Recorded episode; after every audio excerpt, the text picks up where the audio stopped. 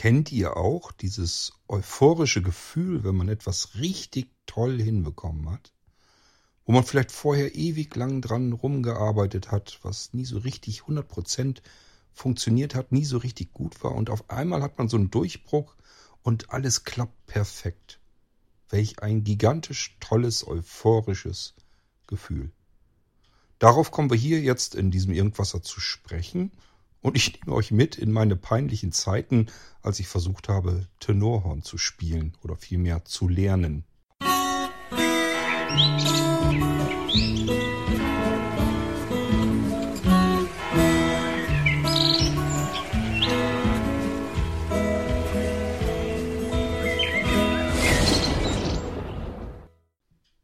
Wenn ihr fürchterliche Störgeräusche hier in der Aufnahme hört, sowie in diversen irgendwas Episoden der letzten Tage oder die euch vielleicht noch begegnen mögen.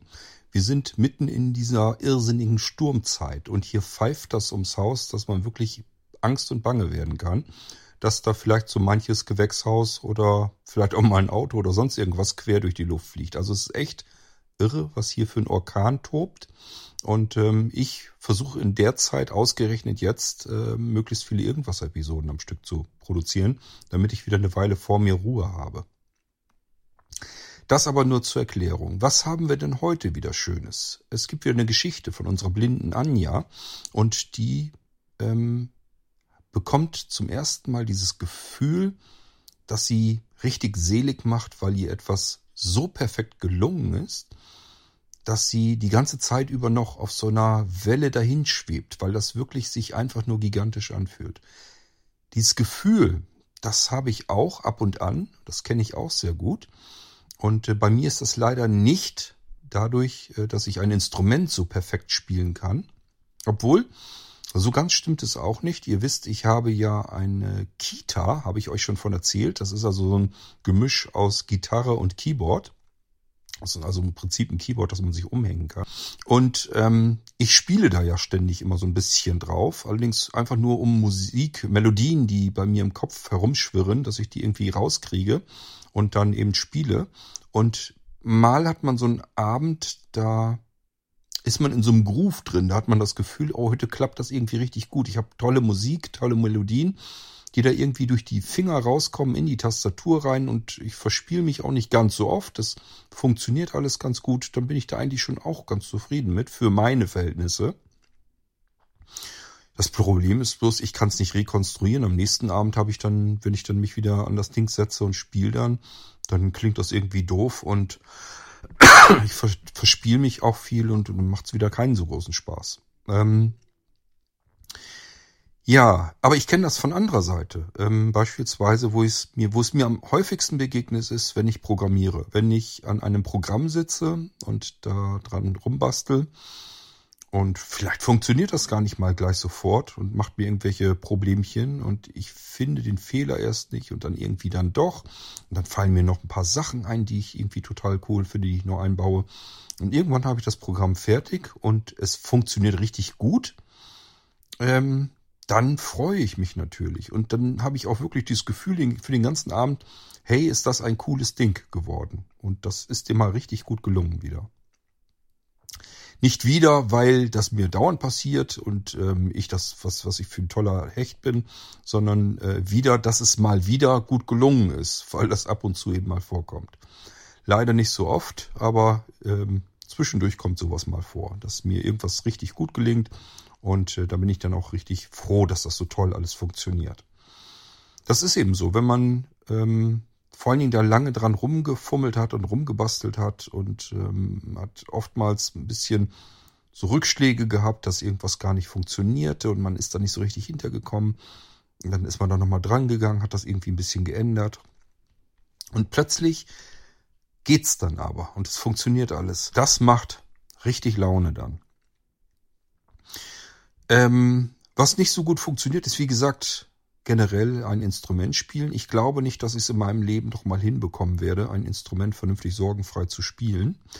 Im Prinzip kann ich aus jedem Instrument, da kann ich mich dran setzen, üb, was heißt üb, ich, ich klimper da ein paar Minuten drauf rum und es, ich krieg zumindest irgendwas Hörbares raus, also irgendeine Melodie. Nichts, was gut ist, also keine Musik, Nur, dass ich dann eine Melodie herausbekomme, wo jemand dann denkt, äh, du kannst das doch gar nicht spielen. Wieso kannst du denn jetzt auf einmal da ein paar Töne aneinandergereiht zumindest rausbekommen, die sich irgendwie so anhören, als sollten sie sich so anhören? Also ich habe da schon Leute mit faszinieren können.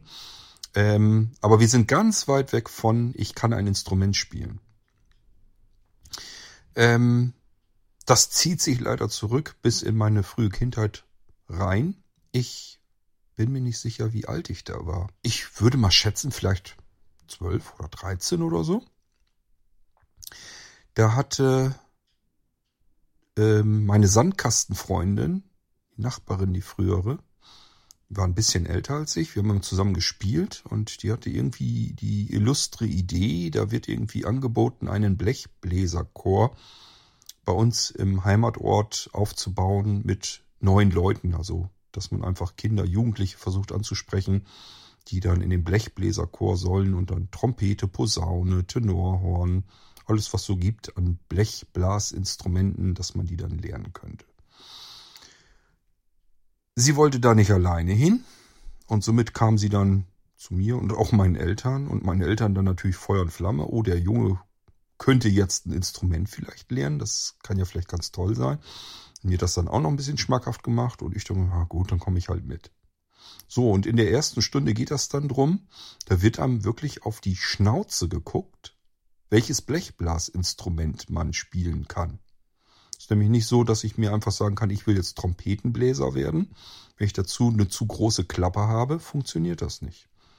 Ich bin nun mal ein großer Mensch und habe vielleicht auch einen zu großen Mund. Jedenfalls wurde mir gesagt, nein, Trompete ist nichts für dich. Du musst ein großes Blechblasinstrument spielen. Ich habe erst noch gedacht, der kann mir ja viel erzählen und habe gesagt, ich würde aber eigentlich lieber Trompete spielen. Und dann hat er mir eine Trompete in die Hand gedrückt und gesagt, probier das mal und dann wirst du feststellen, dass das mit deinem Mund nicht gut funktioniert.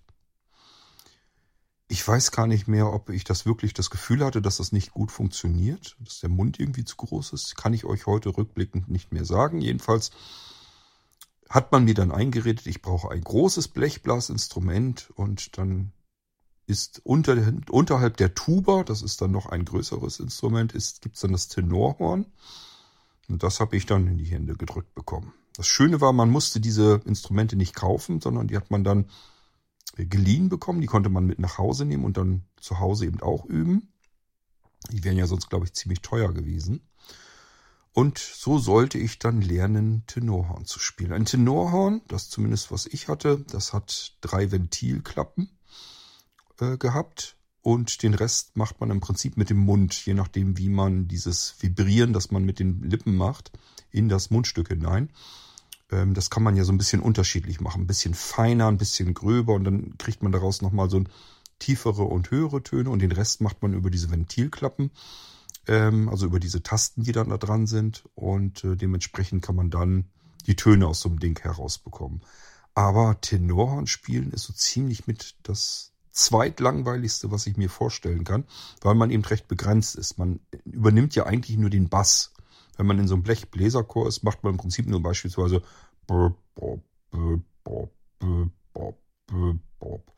Wahnsinnig spannend. Findet ihr nicht auch? Ja, ich habe ja gleich gewusst, dass mir das nicht liegen wird. Also es müsste mindestens die Trompete sein, dass man eine Melodie spielen kann. Sollte ich aber jetzt ja nun nicht. Ich durfte nur den Bass spielen mit diesem blöden Tenorhorn. Ich war eine Weile in diesem Blechbläserchor auch drin. Ich weiß gar nicht wie lange, vielleicht anderthalb Jahre oder so. Also ein bisschen war ich da schon drin. Wir haben so einige Sachen mitgespielt. Da muss man natürlich dann, wenn in der Kirche Gottesdienst ist, muss man mal spielen, insbesondere dann, wenn Weihnachtsgottesdienst ist. Da wurden wir dann nach vorne gestellt und dann sollten wir dort im Blechbläserchor eben spielen. Oder ich kann mich noch an ein riesengroßes Lagerfeuer erinnern, was dann mal veranstaltet wurde. Ähm, da sollten wir dann auch spielen. Ähm, Osterveranstaltungen und so weiter. Also, ähm, ach hier, Maibau, Maibaumpflanzen, ich weiß nicht, ob ihr das kennt. Da waren wir natürlich auch immer zugegen und sollten dann spielen. Wird, das, wird der ganze Chor da aufgebaut und dann wird gespielt. Ja, und ich dann immer mein Burp, Burp, Burp, Burp. Super Sache. Der Witz an der Sache ist, meine Nachbarin hat viel früher aufgegeben als ich. Die hatte eine Posaune, hätte ich immer noch interessanter gefunden als dieses dämliche Tenorhorn. Aber ich, soweit wie ich mich zurückerinnern kann, äh, hat die deutlich früher aufgehört mit dem Unterricht. Die hat also schon früher keinen Bock mehr gehabt. Und ich durfte jetzt noch weiter hingehen zu diesem blöden Blechbläserchor, wo meine Nachbarin uns sozusagen überredet hatte, damit hinzukommen. Irgendwann habe ich jedenfalls meine Eltern davon überzeugen können, dass das nichts für mich ist und äh, somit durfte ich dann auch diesen Blechbläserchor wieder verlassen. Ich kann mich auch noch dran erinnern, wenn wir irgendwelche Aufführungen hatten, ich wollte ja nicht schädigen. Ich habe zu Hause aber auch nicht wirklich viel gelernt auf dem Ding, weil ich eben auch keine Lust hatte damit wirklich. Und dann habe ich nur sehr leise gespielt und fast nur so getan, als würde ich spielen so dass ich zumindest keine schiefen Töne von mir geben konnte und nicht weiter aufgefallen bin. Ähm, ich kann euch nicht sagen, wenn ich heute ein Tenorhorn in die Finger kriegen würde, ob ich da irgendwas Sinnvolles rausbekäme, weiß ich nicht. Kann ich euch nicht, nicht wirklich sagen. Ähm, ich kann euch aber versichern, dass es mir auch heute noch keinen Spaß machen würde. Einfach, weil man da keine Melodien rauslassen kann. Es ist einfach nur so ein paar tiefe Töne, die man da rausbekommt. Und in einem kompletten Chor macht das Sinn. Da brauche ich ja tiefe Töne als Bass, Begleitung. Aber das ist nichts, wo ich Lust zu hätte. Wenn ich mich weiter zurückerinnere in den Musikunterricht, gibt es, ich habe euch eben erzählt, das ist das zweitlangweiligste Instrument, das ich mir vorstellen kann. Es gibt noch ein langweiligeres und da ähm, macht sich meine Frau immer über mich lustig, beziehungsweise gebe ich ihr auch die gerne die Angriffsfläche. Äh, das ist immer so ein bisschen herumgefrotzelt, wenn wir hier so ein bisschen unter uns mal über Musik und Instrumente sprechen. Und zwar im Musikunterricht ähm, gehörte ich immer zu den Letzten mit, die sich ein Instrument aussuchen durften. Und dann blieb eigentlich nur noch übrig die Triangel. Ähm, und das hat sich bei mir so eingebrannt. Das ist so dieses typische, ich hatte eine schwere Kindheit, würde ich dann sagen. Ich musste immer im Musikunterricht die blöde Triangel spielen. Könnt ihr euch vorstellen, wie langweilig das Instrument ist? Also dann hätte ich auch gleich genauso gut auf den Tisch trommeln können mit einem Lineal oder mit einem Bleistift an ein Glas donnern. Da braucht man nicht extra ein Teil, was sich Musikinstrument schimpft, diese dämliche Triangel. Ja, ich weiß natürlich, je nachdem, wie man in die Ecke hineinschlägt, kann man auch ein bisschen andere Töne daraus bekommen. Aber erzählt mir nicht, dass die Triangel ein ernstzunehmendes Musikinstrument ist. Meine Güte, noch eins. Die durfte ich jedenfalls spielen und ähm, das erzähle ich natürlich meiner Frau immer wieder ganz gerne, dass ich ja damals der große Virtuose auf der Triangel war und so wird das im Prinzip dann bei uns immer so spaßig dann gespielt, dass ich also der große Musik Musiker, der große Künstler an der Triangel sei und äh, da macht sie sich dann natürlich extrem drüber lustig. Ja, so kann das sein. So oute ich mich zum Loser, was so Instrumente angeht. Ich habe immer die langweiligsten Instrumente gehabt die ich zumindest spielen sollte. Freiwillig äh, gespielt habe ich immer ein Keyboard. Also damals war es noch, als ich angefangen bin, ich habe mich da damals, ich weiß gar nicht, mich wirklich richtig drüber gefreut habe, aber nur so ein bisschen, dass ich erstmal was hatte. Das war eine Bontempi Gebläseorgel. Da hat man einen Kippschalter umgelegt. Dann hat man drin gehört, wie richtig so ein Motor losgelegt, also und so hörte sich das dann auch an. Das Ding hat nämlich Luft angesaugt und hat das jetzt durch, durch diese Tröten da durchgejagt. Das war richtig mit einem Ständer und so weiter drunter und Ständer oben drauf, dass man die Notenblätter da äh, reinpacken konnte und so weiter. Kann man jetzt alles nicht meckern.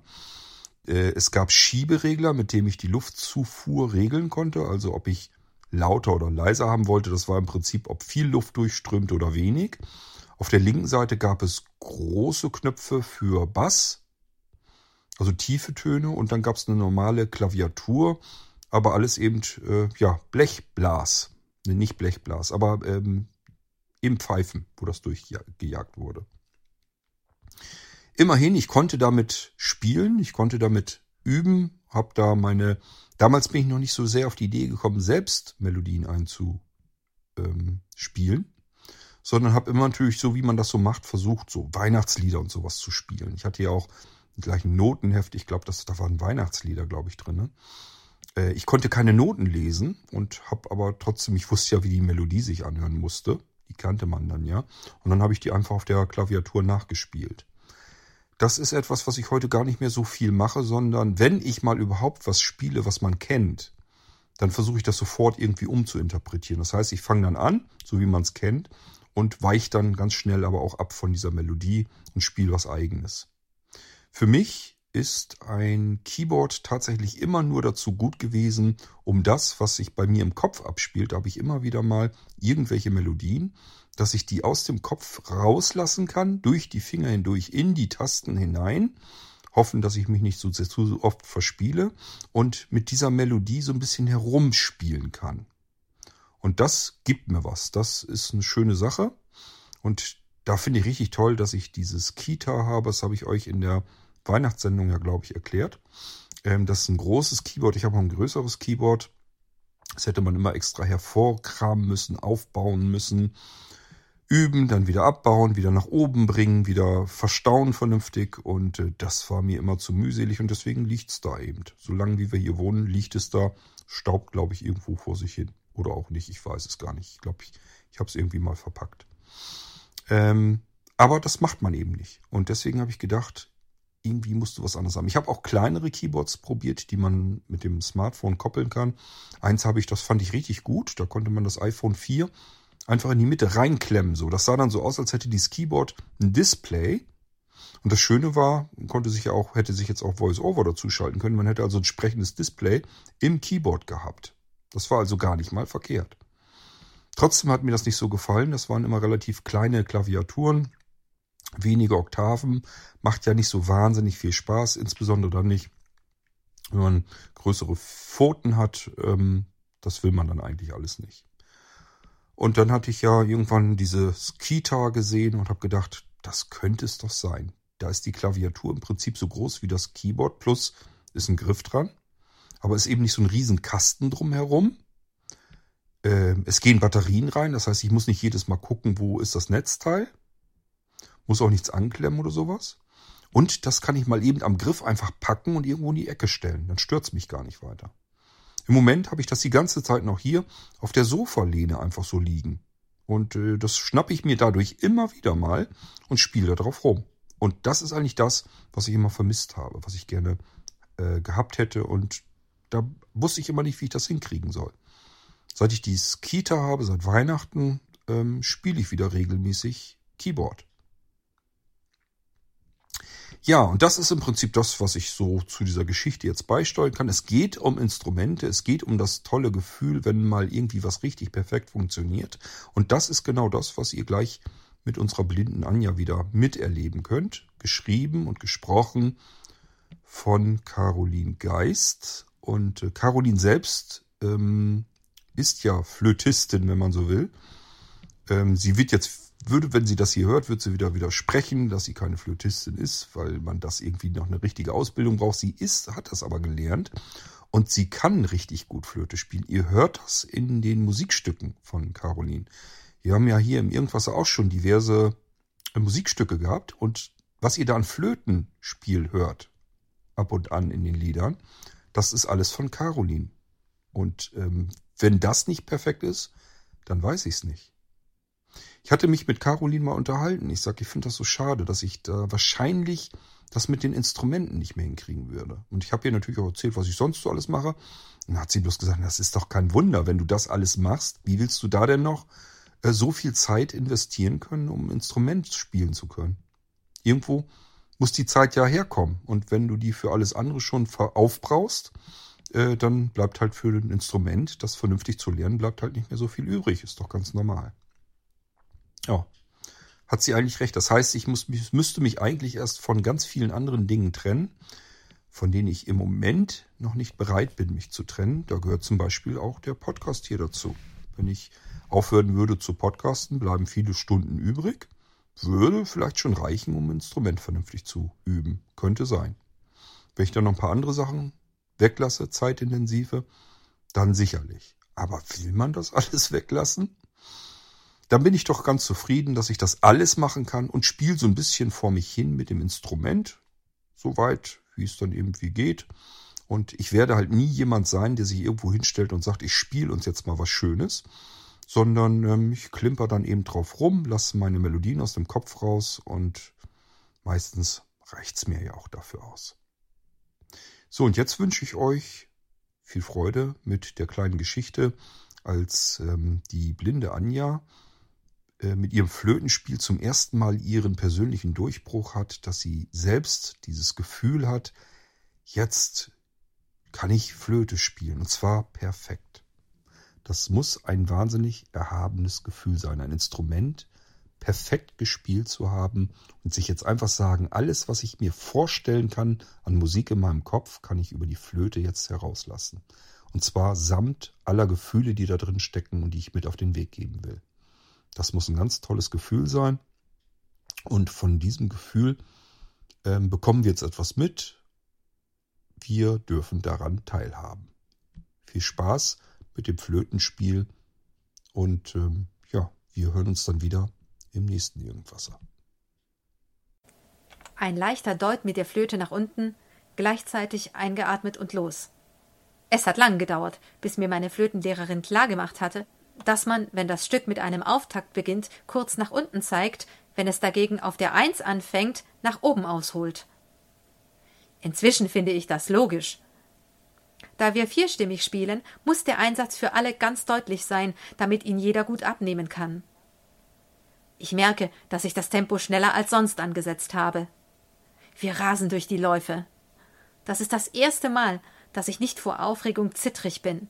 Sonst bin ich schon schrecklich rappelig, wenn mir nur drei Leute zuhören. Heute machen wir bei mir daheim ein Hauskonzert mit Bekannten von meiner Flötenlehrerin und mir. Ich bin plötzlich wie elektrisiert. Ich bin plötzlich wie elektrisiert. Es macht mir einen irren Spaß, dem Publikum den schnellen Satz des Schickhardt-Konzerts entgegenzuwerfen. Ich merke, wie ich über das ganze Gesicht strahle und erkenne mich selbst nicht wieder. Beim letzten Mal ist mir vor Aufregung die Luft weggeblieben und ich habe mich ständig verspielt. Jetzt die schwierige Stelle, die Sechzehntel oben, die sich fünfmal mit dem Pralltriller unten abwechseln. Nicht einfach zu greifen bei dem Tempo aber ich habe plötzlich einen solchen Elan, dass ich ohne Probleme diese Stelle passiere. Ich werde immer begeisterter. Ritardando und Schlusston. Noch einen Moment genieße ich die Spannung, dann lasse ich die Altflöte sinken. Beifall. Ich bin noch ganz weggetreten, als wir uns an den Kaffeetisch setzen. Du hast uns richtig mitgerissen, sagt Frau Kreuzstein, die die zweite Flöte gespielt hat. Als wir vorgestern geprobt haben, bin ich im zweiten Teil immer hinterhergehinkt. Aber heute ging es gut. Du hast uns richtig beflügelt, setzt Frau Graber die vierte Flöte hinzu. Auch die Pianistin, eine Bekannte meiner Flötenlehrerin, ist ganz fasziniert. Ich habe meinen Ohren nicht getraut, als die schwierige Stelle kam. Ich dachte, du würdest bei dem Tempo Probleme kriegen, aber nichts. Ich bin selber noch ganz verblüfft, dass es heute so sagenhaft geklappt hat. Das ist mir noch nie passiert. Und der Synkopensatz im Telemann war richtig pfiffig, freut sich meine Flötenlehrerin. An dem habe ich lange geknabbert. Ich habe nicht eingesehen, warum ich gegen das Klavier spielen soll. Dementsprechend lasch habe ich den Satz anfangs gespielt. Hab doch Freude daran, dem Publikum bzw. dem Pianisten deine Meinung zu präsentieren, hat Frau Martens immer versucht, mich zu animieren. Heute habe ich begriffen, was sie damit meinte. Ich bin richtig selig über meinen eigenen Erfolg und die Anerkennung der anderen. Es ist, als ob mich die Musik immer noch wie eine Wolke durch die Luft tragen würde, auch wenn sie schon längst verklungen ist. So beschwingt war ich schon lange nicht mehr. Obwohl ich eine Stunde gespielt habe, was ich bei den Proben kaum durchgehalten habe, könnte ich jetzt so weitermachen. Dass mir sowas auch mal passiert. Im Moment sind mir alle Schul- und sonstigen Probleme ganz gleich. Welt, komm in meine Arme. Im Moment bin ich eins mit allem. Das ist ein herrliches Gefühl.